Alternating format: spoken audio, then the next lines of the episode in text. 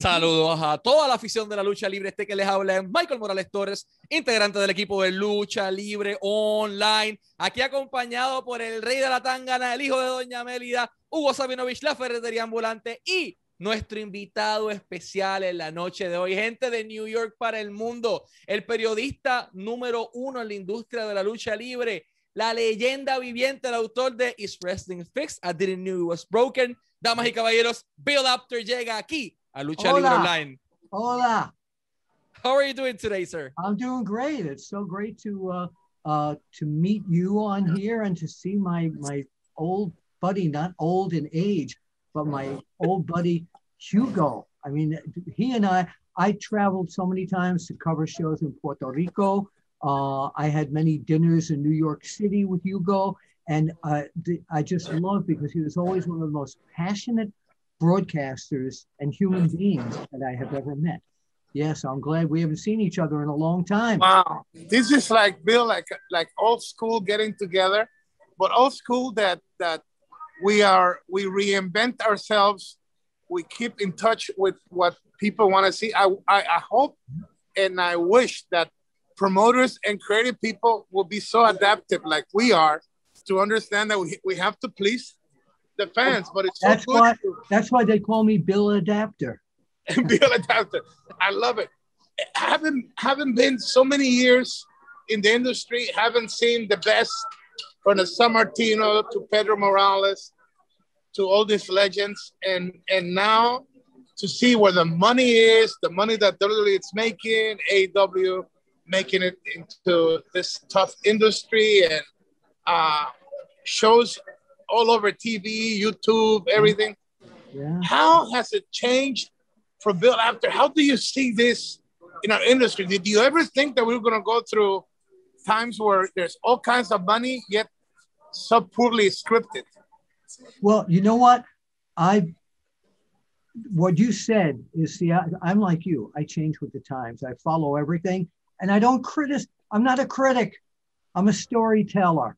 I'm not a critic. So I don't criticize everything that goes on and look for the bad. I look for the good stuff, the stuff that I like and the stuff that's fun for me to watch. If you really look at it, no matter what company is, it is, even though WWE, you know, is sports entertainment, it's still taking place in the ring. It's still competitive when the guys get into the ring. You can't argue like people like uh, Daniel Bryan and Drew McIntyre aren't, you know, back like old school people. So yeah, there's a lot of it. You just you, if you don't stay up with what's going on right now, you get left behind. And I've always enjoyed this business. It's always been fun. It's always given me the opportunity to get out there and meet wonderful friends like you. Um, so yeah, so that's that. I've never lost the passion. It's always been there. What, what about those nights that you had the, to cover the, all these big shows and he was surrounded by legendary guys like the guy from Culebra, my friend, mi amigo, my brother Pedro Morales. I am ready for any kind of action, baby. Pedro, uh, man, what a what a gentleman. He straight shooter. We shared we shared the first we shared the same birthday, October 22nd. Wow. Were you were you at, at now it's Citi Field, my Mets stadium?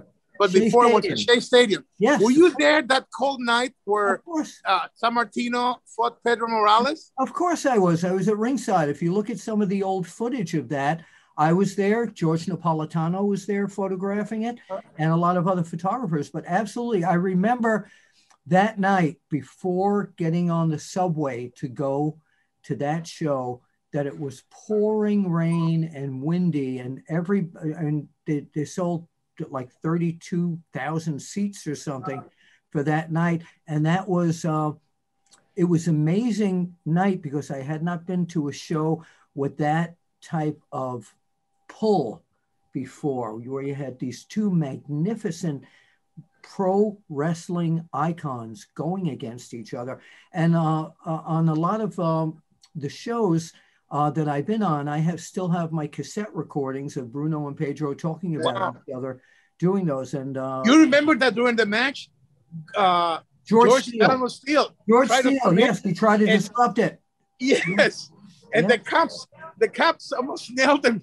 I took the picture. For real. I For took real? the photo. I took the photo. Yeah, the police, nobody knew.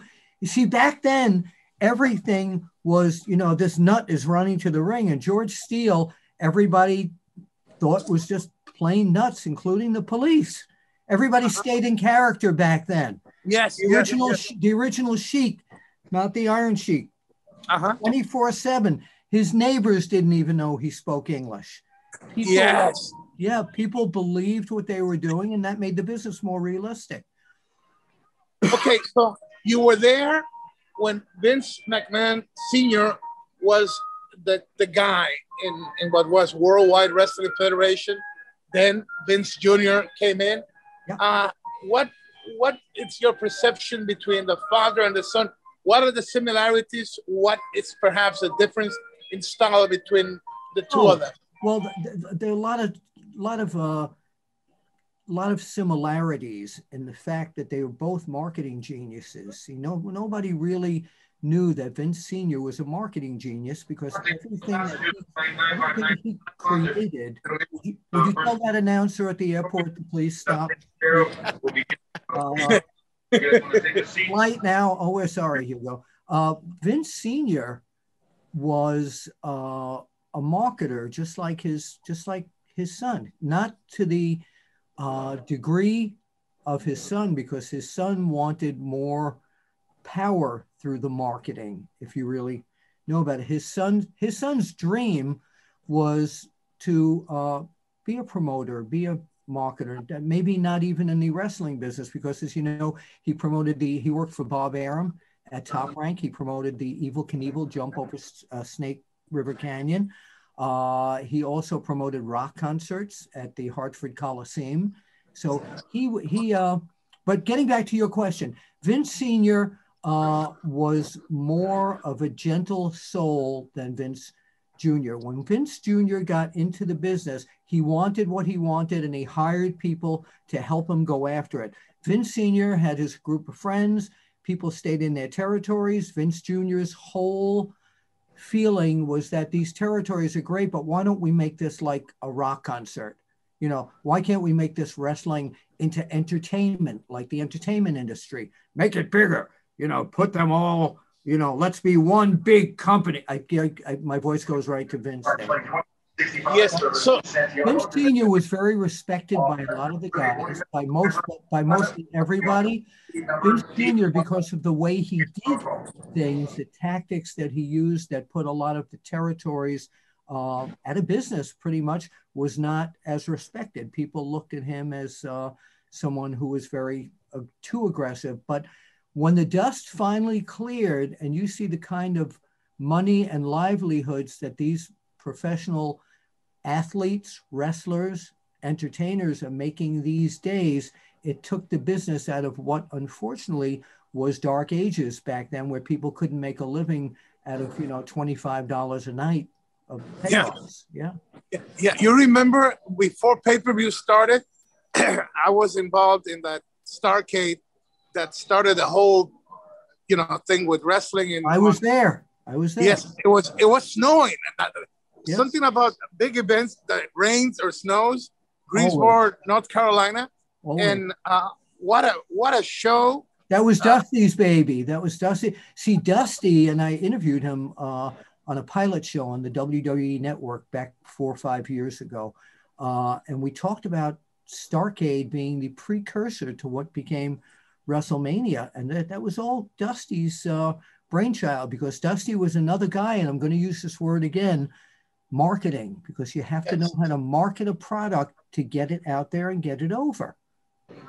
Yes, and and uh, you saw the the champions then, you see the champions now, uh, and now politically correct. You cannot talk too much about Fabulous Moolah because you get all kinds of heat. And to me, it's That's like, terrible. yeah, to me, it's like, listen, if there's somebody guilty, then I guess we're all guilty because I I, I booked her on some of- my shows, so we, it's it to me, it's like, you know, like just blaming somebody for for things that perhaps we were kind of guilty in some way. But I, I just bringing this up. You saw some of the best in the world. Well, wait, wait. Before before you ask your question, I used to talk to Moolah every week because when I did the rankings in the magazines, I always called her to find out who the top 10 girls were. And she always answered the phone the same way. Hi, darling. So Yes. I don't know what went on with her. She had a troop of girls there. Uh-huh. And, uh, you know, back then, things that were, we didn't know, there was no internet. So we didn't know if anything was going on wrong back there. You just hear rumors in the dressing rooms.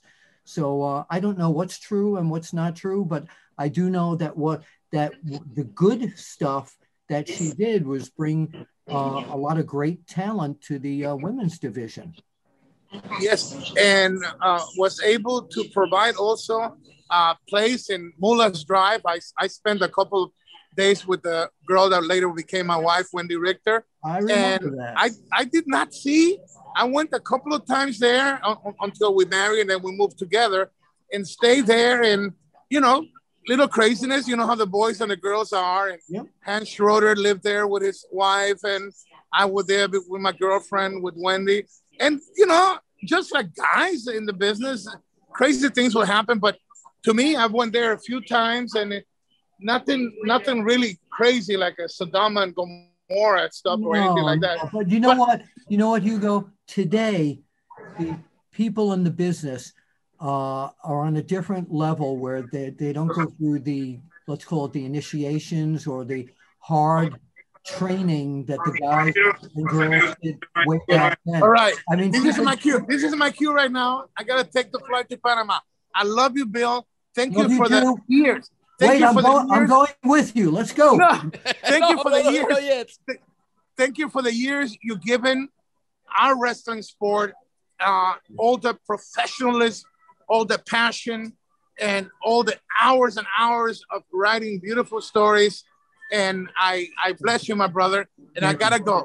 And I'm going to say to you, adios, amigo. Lucha libre número uno. man, Bill, for us having Hugo here, you know, you guys share so many stories together. It was like he was only on the special interviews of the brand. Like uh he's been on a few of them. So uh yeah, we thank Hugo for that. And I wanted to ask you, uh 1959, a 14-year-old kid uh from New York City went into his first pro wrestling event in Queens, New York. Uh it was for 25 cents. Over there, you bought that magazine uh, named Wrestling Review for Yeah. 50 cents. 50 And that- cents. And that inspired you to create Wrestling Stars, which was a fan magazine you created, your first ever magazine Yeah. for just five cents the edition. And you Yeah. had different versions of it. So there were only 10 magazines at that time, all with different covers uh, in order to ga- engage they, with, they were made out of i'd take a big piece of uh, white cardboard and cut it up and fold it and take a picture that i got out of a machine in sunnyside queens uh, of let's say bruno sammartino and i put scotch tape on the back of the picture put it on there and then i would type articles and paste it on there little did i think and you read this in the in my book uh, that this would be something that I would be doing for most of my life. Yeah. And you know you did that and how do you make it work at that point no you know who were your clients mostly back then in Oh, to my kids in school, kids, my Oh. schoolmates. I I'd make 10 or 15 copies and you know, I that I made 50, 50, 60 cents there. And you know, I had enough to go out and get my uh, M&Ms. So it was terrific. Yeah. it was worth it Uh, the m&ms are worth it so uh, fast forwarding a little bit in time you did your first magazine work for free. But once you got your first paycheck it was 35 glorious dollars at that point.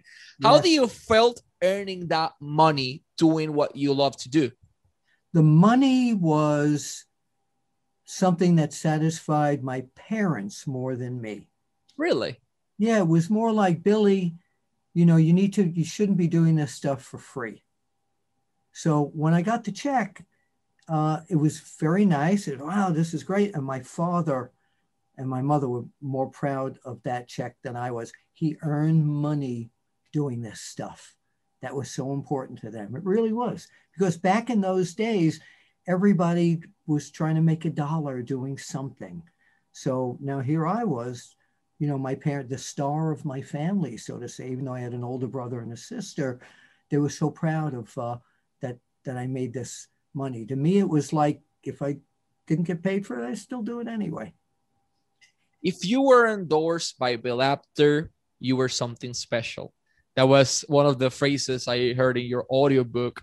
So back then, compared to what it is right now, what was the value of a pro wrestling journalism and a photographer for the boys behind the scenes and the wrestling industry as a general? Well, there, again, there was no internet back then. So for people to find out what was going on in the sport of professional wrestling, they had to depend upon people like me, George Napolitano, Frank Amato, this punk kid named Paul Heyman. Um, yeah, so we, we were, George and I were uh, on the road probably more than uh, the other mentioned people in terms of doing what we were doing. But your question is, what was it like being? Uh, you know, what was the importance of the pro wrestling journalists back then compared oh, to, to what it is news. right now? Well, to bring the news, and and now everybody on the internet, unfortunately, a lot of them are very good, but uh, you know, you have top ones like uh, Mike Johnson, and uh, but a lot of people just get on the internet and all they do is complain about everything, criticize, and they're negative about everything. No matter, even if something is good, they find a way to make it negative. Back then, we had a delay time because when I'd bring pictures back to the magazine or stories or whatever, it took three months for it to get out on the newsstands. But not only did the fans get to learn what was in other territories, but the wrestlers and the promoters many wrestlers, I remember getting calls from Dory Funk Jr., seeing wrestlers in the magazine, and Dory was booking for Giant Baba at that point, Dory and Terry, asking me how good are these guys because, you know, Baba saw them in the magazine and he'd like to know from me how good they are. I bombed out a couple of times, but sometimes we hit it right on the nail. Awesome. Uh, being a pro wrestling journalist back then, you were one of the few privileged people to know that the Russian bear, Ivan Koloff, was going to defeat Bruno Sammartino for the WWF World Heavyweight Championship after 2,803 days of reign. How do you felt, you know, having to maintain the kayfabe and the gimmick and the storyline, even with your own father that night? Okay, because, and thank you. I'm glad you brought that up See, I was a fan. We covered wrestling like it was a sport in our magazines. And Mr. Weston, my mentor, the person who started my career, never actually told me that the belt was going to change hands. He called me up to his office in his house. I was in the basement filing photos. And on the intercom, he said, Bill, come up here. So I came up to the top. He says, Are you going to the garden tonight? I said, Yeah, you're going to have your camera, right? Yeah, I had this little cheap $59 Minolta camera oh, that wow. I still have. That I still have. So you fans that are watching this thing inside here called film. Yes, not digital. Uh, so I had this with me, and my dad had a cheap uh, $5 Instamatic camera. They used to let him sit at ringside with me. so I said to Mr. Weston, why do you ask? Make sure you have plenty of film for Sammartino against Koloff. And he didn't tell me because he protected the business as well, even though I was working for him. So I got to the garden, of course, and I wanted to interview Bruno like I always did before his matches at the garden, but Arnold Skaaland, his manager, told me that he'll talk to me after the match. And I could, once uh, Koloff slammed Bruno and came up, started climbing the top rope. I just had a feeling. Again, I didn't know for sure. I had a feeling, but uh, Mr. Weston never asked me to make sure I have a lot of film for the main event. And I got the picture of him coming off the ropes on Bruno, as did my dad with a cheaper camera than mine. I think they used my dad's photo. It was grainy, oh. but uh, they use your dad's photo instead of yours. Well, mine were thrown on some of the other issues too. We, Oh. it, his came out a little better quality wise. Um, and uh, yeah, so that was, and as soon as he was pinned, as soon as Bruno was pinned, they, the referee Dick Kroll held up Koloff's hand and he didn't give him the belt. Waited until the back because he figured the fans would riot. It sounded like I thought I lost my hearing because there was 21,000 people or so at the garden, dead silent, dead silent. Georgianne Makropoulos, her maiden name, Georgianne Orsi, was across the ring from me. I could see she was crying. People were in a state of shock. These days, if that happened now, people go, you know, and they just, it's not the same thing. It's a different, the internet has opened up um, that box of kayfabeness that doesn't exist anymore. And fast forwarding a little bit in time, Vince McMahon trusted you to get someone to the Madison Square Garden. And I'm talking about Jimmy Superfly Snuka. What a hell of a story. Uh, he got drunk. He was sleeping in the right, brother. In the in the in the Wonderland, brother Bill. You're gonna take me back to New York, brother. Yeah, it's a it's a great story in my book. Jimmy Snuka and I were, and and again, you know, in the last few years before he passed away, I was very close friends with him, and all the stuff that went on about the uh, uh, the stuff with him allegedly uh, killing uh, this young lady and all that. I never talked to him about that. Um, uh, but we had a wonderful time in Hawaii. And that was before all that stuff happened. We had a wonderful time in Hawaii. And I kept in very close contact with both he and his uh, lovely wife, Carol. And I was at his funeral too. So I think about him uh, a lot of times. I remember seeing pictures of him before I ever met him from our photographer in, uh, in Houston, Texas. Um, and I couldn't believe the things that he could do, the flying. I always loved the flying wrestlers, and the things that he did were just amazing.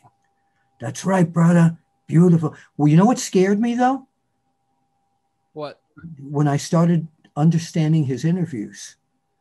You know something, brother, in the Wonderland, when you go and then they say you do, and then where it happens, brother, be there. That's right. Wonderful, brother. It's like, hmm?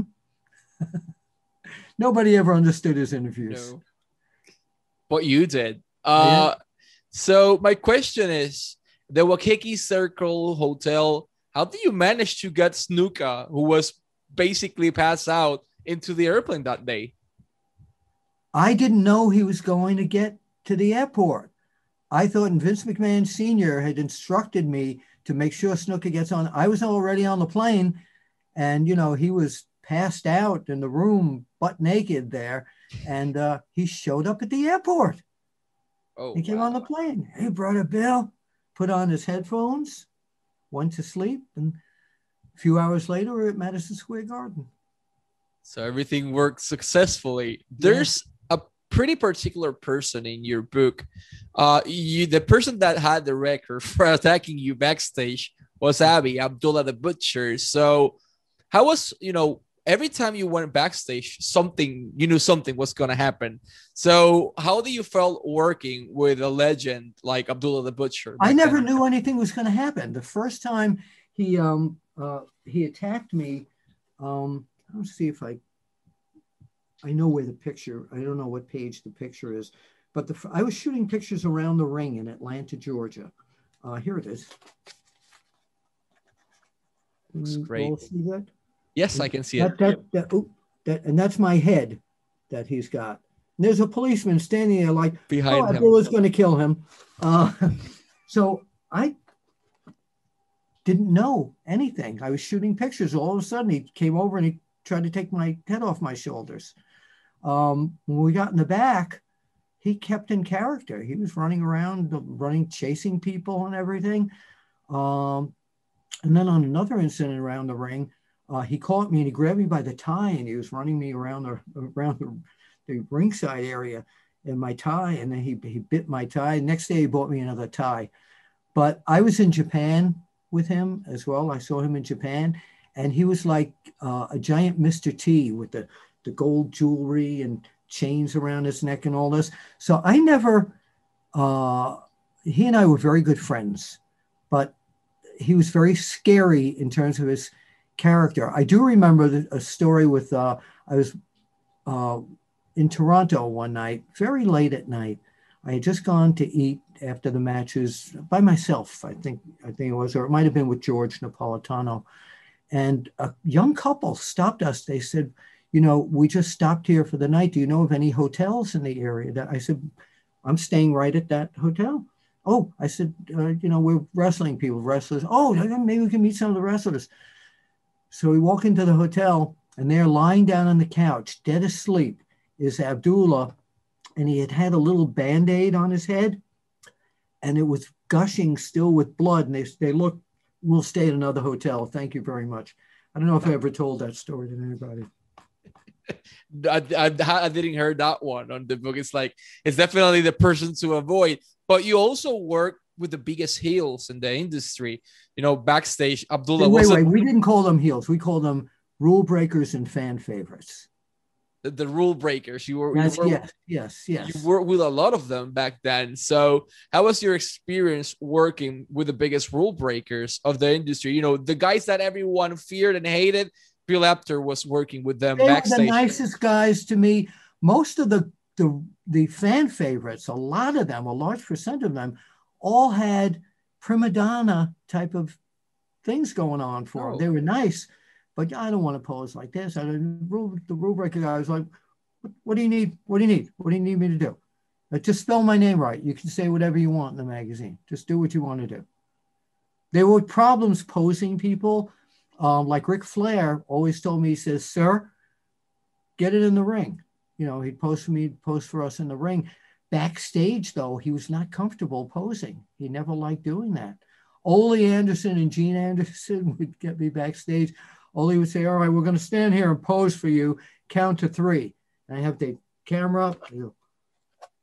One, two, three. And they turn around and walk away. Then they get mad at me the next month when they didn't see any pictures of them in the magazine. Said, You ran away. I couldn't take anything.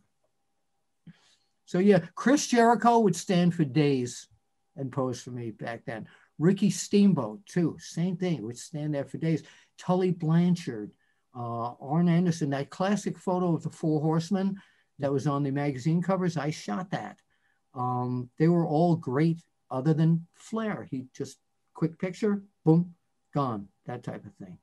Yeah. Bruno Sammartino always posed for me. Pedro Morales uh, always posed for me. Um, the great managers, Captain Lou Albano, uh, Fred Blassie, the Hollywood Fashion Plate, the Grand Wizard, all posed with me with their guys. They knew the value of the publicity, but then um, if we went out socially or whatever, or even if they were in character, they don't bring the camera. Let's just, you know, we became, these people became my family. I have a lovely sister in law who knows nothing about pro wrestling whatsoever.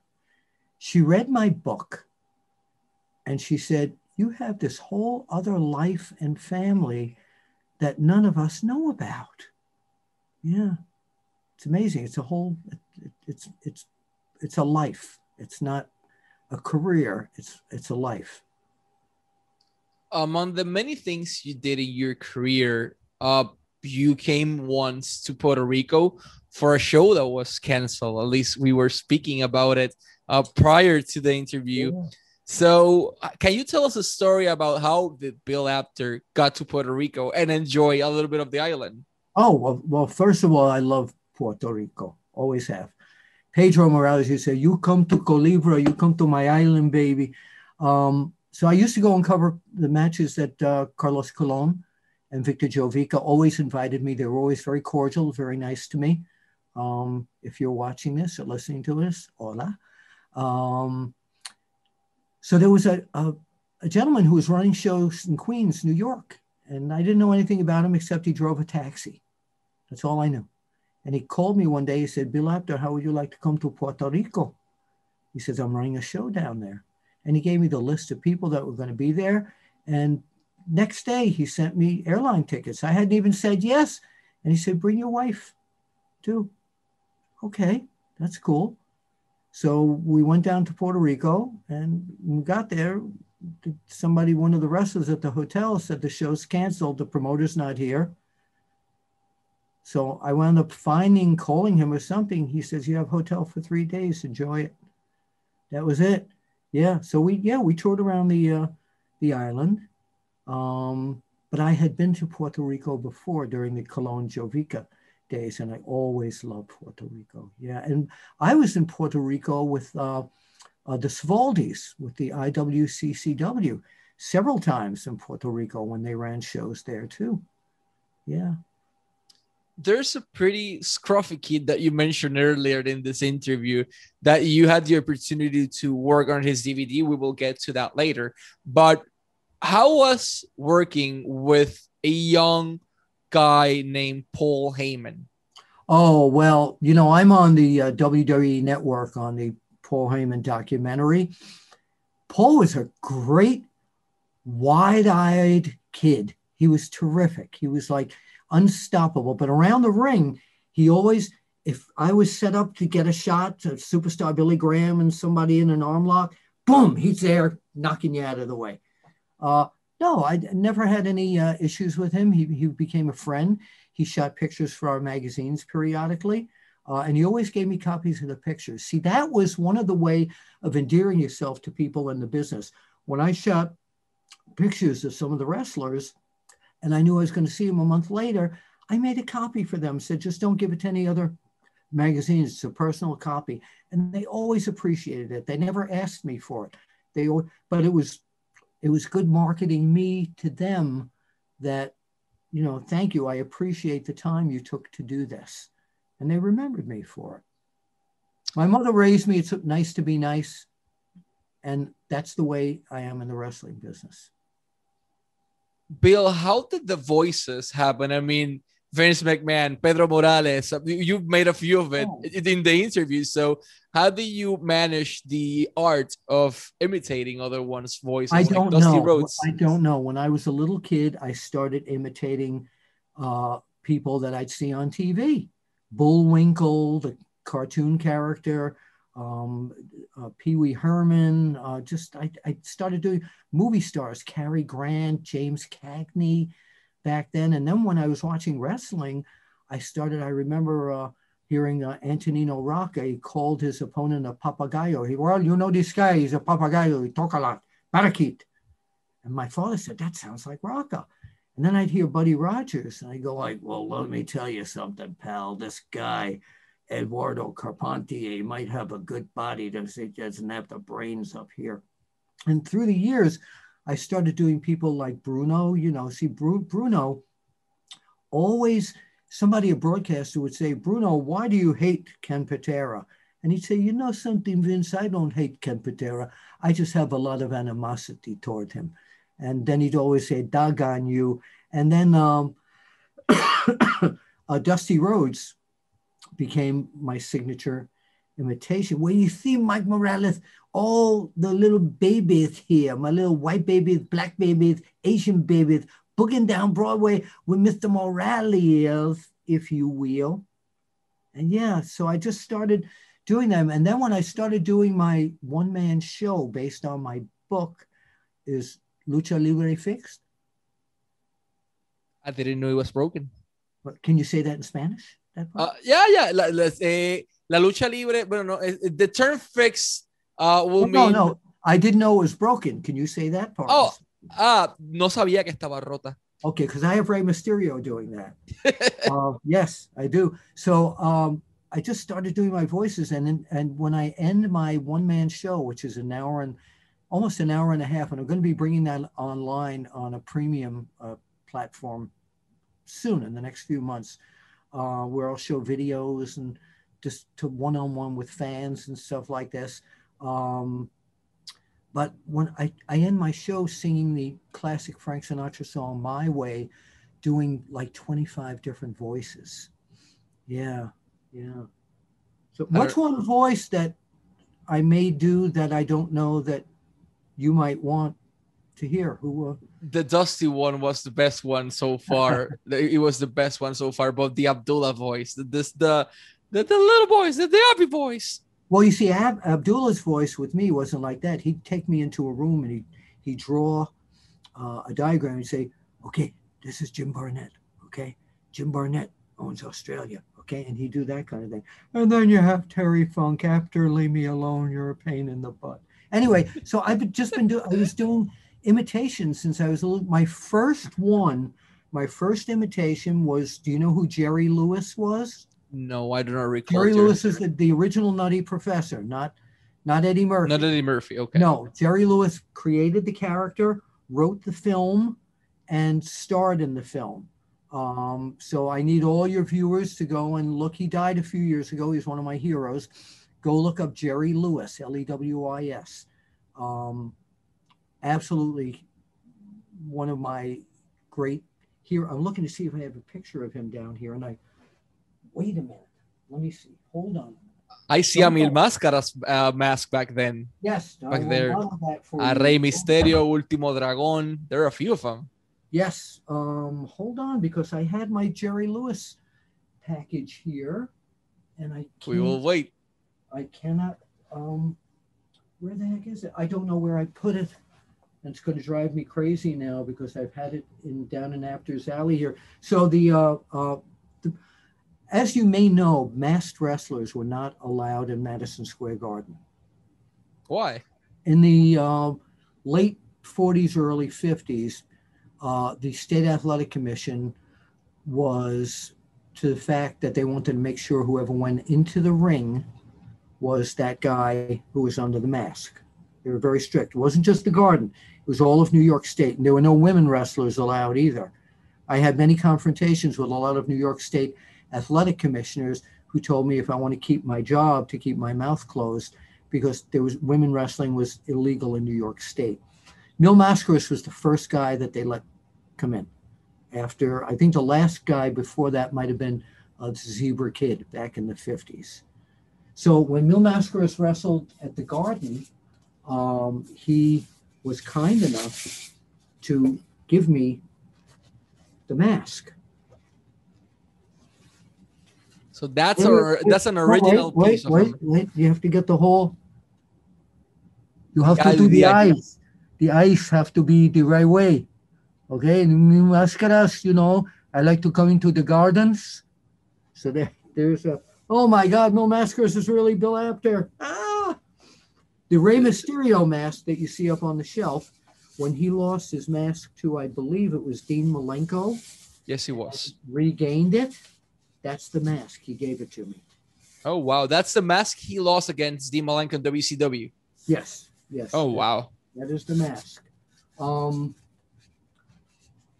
the uh, Ultimo Dragon gave me that other mask. Juvi gave me that other mask. Can you see them clearly? Yeah, I see the, the mask of Juventud Guerrera. Leopard mask up there is one of my favorites, too. That's what uh, that's what he wore when he went out formally he'd wear that. I'm still looking for the Jerry Lewis uh, uh, DVD that I had down here, and I can, I have so much stuff. Hold on a minute. Let me just see because this is very important to me to show you this. We will wait. Uh, this is uh, this is a signed singlet that Taz gave me when he uh, wow. when he retired. Yeah, yeah. So that was when that was when Taz retired. Yes. Yes. Wow. Yes.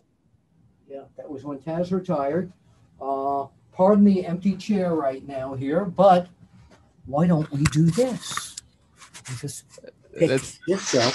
Let's this get a small belt, tour. This belt, this belt was made by a gentleman named Cody, not Rhodes, and it's made out of 450 Legos. Oh. Over here is Andy Kaufman, and over here is Jerry Lawler. I had to separate them. uh, and you know, I'm the guy who uh, was instrumental in putting the two of them together, as you heard or read in my book. In the book. Yeah, I was the guy who uh, introduced Jerry Lawler and Andy Kaufman, and that started that uh, incredible feud. So I'm going to have to find the uh, Jerry Lewis thing on another once we do this once again. Perfect. Uh, I wanted to ask you after so many years working for many media outlets, specifically uh, Pro Wrestling um, Illustrated, you was grant you were granted your opportunity for WWE. You know, you worked there as a as an editor as well or as a writer for the website, but there's a pretty particular thing you did, and it was the Paul Heyman documentary. That was like your first appearance outside of PWI for WWE, as well as it was like it is good to be uh, the king. We a good documentary, by the way. Uh, you were part of the 30 years of WrestleMania book as well, WWE.com, among many, many others. Uh, but you were part, you mentioned to Hugo earlier, uh, that you were part of that grand opening of the WWE PC. Triple H called you personally uh, mm-hmm. to achieve that. So there was this uh, Legends show you they were gonna do in the WWE network for a while. Dusty Rhodes was on it as well. Uh, what happened to that show? Why didn't they decided to continue they, pursuing it? Triple H called me and uh, he said that uh, they needed a uh, tackle dummy for the wrestlers to tackle, and they all picked me. but then he told me he'd like me to do a pilot show, which eventually became the JBL uh, Legends show. I did the pilot show. They loved what I did there. I think what happened because they they never really came out and told me. The crew, everybody loved what I did. I did three different tapings there, but I think they wanted a brand, a name person that everyone would have known just off the top of their head and one of their own talents. But I was, it was thrilling for me to do the pilot show for that show. And because of that, uh, I did so much other, I was on so many other documentaries, the Monday Night War. I mean, they called me for tons of uh, stuff. And the most recent one is when the A&E biographies start, this new series that will be on the A&E network. I am not on any of those, but the show, the show that will be right after that, the Treasure Hunters show, uh, Jerry Lawler and the whole film crew came down here to Apter's Alley because I had a, a, neck brace that somebody from Andy Kaufman's group gave me way back when, and they came here to find that.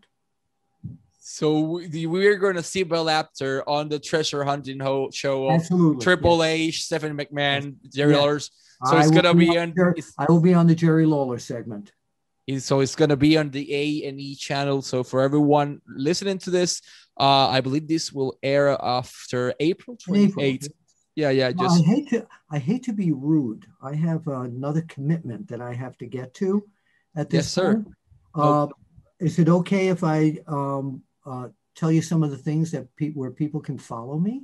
Yes, of course. I already have it here, and we were going to do it uh, like in an earlier video. What I do is put an insert uh, with, for example, YouTube, One Wrestling Video, uh, OneWrestlingVideo.com, Twitter, Apter One Wrestling, uh, and the book is Wrestling Fix. Yes, I didn't know it was yes. broken. And don't forget, my newest gig is VOCNation.com. And uh, I do a weekly podcast with uh, Killer Ken Resnick, who used to be uh, one of the AWA, the AWA uh, Gene Okerlund type of broadcaster, and the voice of choice, Bruce Word. And we do a weekly show that drops on the VOC Nation network every Wednesday.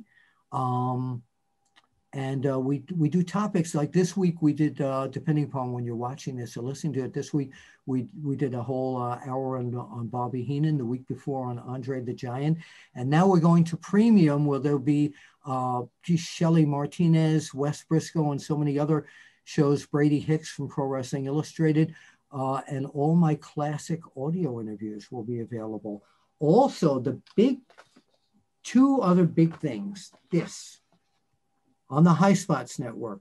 Oh. Several, about a half a year ago, I got together with Mario Savoldi. Mm-hmm. His father was the legendary Angelo Savoldi. And they have thousands and thousands of hours of videotapes from the old Savoldi IWCCW stuff like Stone Cold Steve Austin before he was Stone Cold Steve Austin, the Putskis, uh, oh, uh, Hacksaw Jim Duggan, so many Ricky the Dragon Steamboat. And it's I do the intros and the outros on these. I went into their vault, into their video vault, and picked out tons of stuff. You can get that, see that on the High Spots Network. And the big thrill that I just got the new issue yesterday is I'm back in print. In the United Kingdom, they've published the rest the people that do Inside the Ropes. Oh yeah. Yes, Inside the Ropes have published a magazine. We're now on issue number six or seven, and it's a you can download it, but you can get this in the United States on at Barnes and Noble in the newsstands, or you can order it by mail. It's an old school wrestling magazine. Look, and there's I have a I have a weekly a monthly column in here called very fittingly uh, befitting here the Apter Chat. And this month I talk about if you can see that picture the Yes. show the Young Rock, and that's a picture that I had gotten. I I was very good friends with the family. I used to travel with Rocky, but it's Inside the Ropes magazine. So I'll go to Inside the Ropes magazine.com. And can I ask you a favor? Of course, sir. Can we do another 45 minutes at another time? I enjoy this so very much. Thank you. Of course, we can do it uh, whenever you're available. Uh, once again, thank you so much for your time. And before we go, I want to say, uh, 45 years in the pro wrestling industry. Who else do you know that has spent this Actually, much it's time? 50, rep- it's 50 now. oh, it is 50. Yeah, At that point, yeah. it was 45. All right. So, who else do you know uh, that has spent this much time reporting, photographing, and befriending half naked men in bathing suits that made like they were beating each other? Mr. Apter, living legend, thank you so much for your time. Appreciate your your time, your work, and what you did for journalists today. Uh, and thank you so much for your time. Honored to have you here on our show, sir. I'm honored. I enjoy doing this so very much. And like I always say, I'll see you at the matches eventually. We will do it that way, sir. Thank you so much for your time. All right.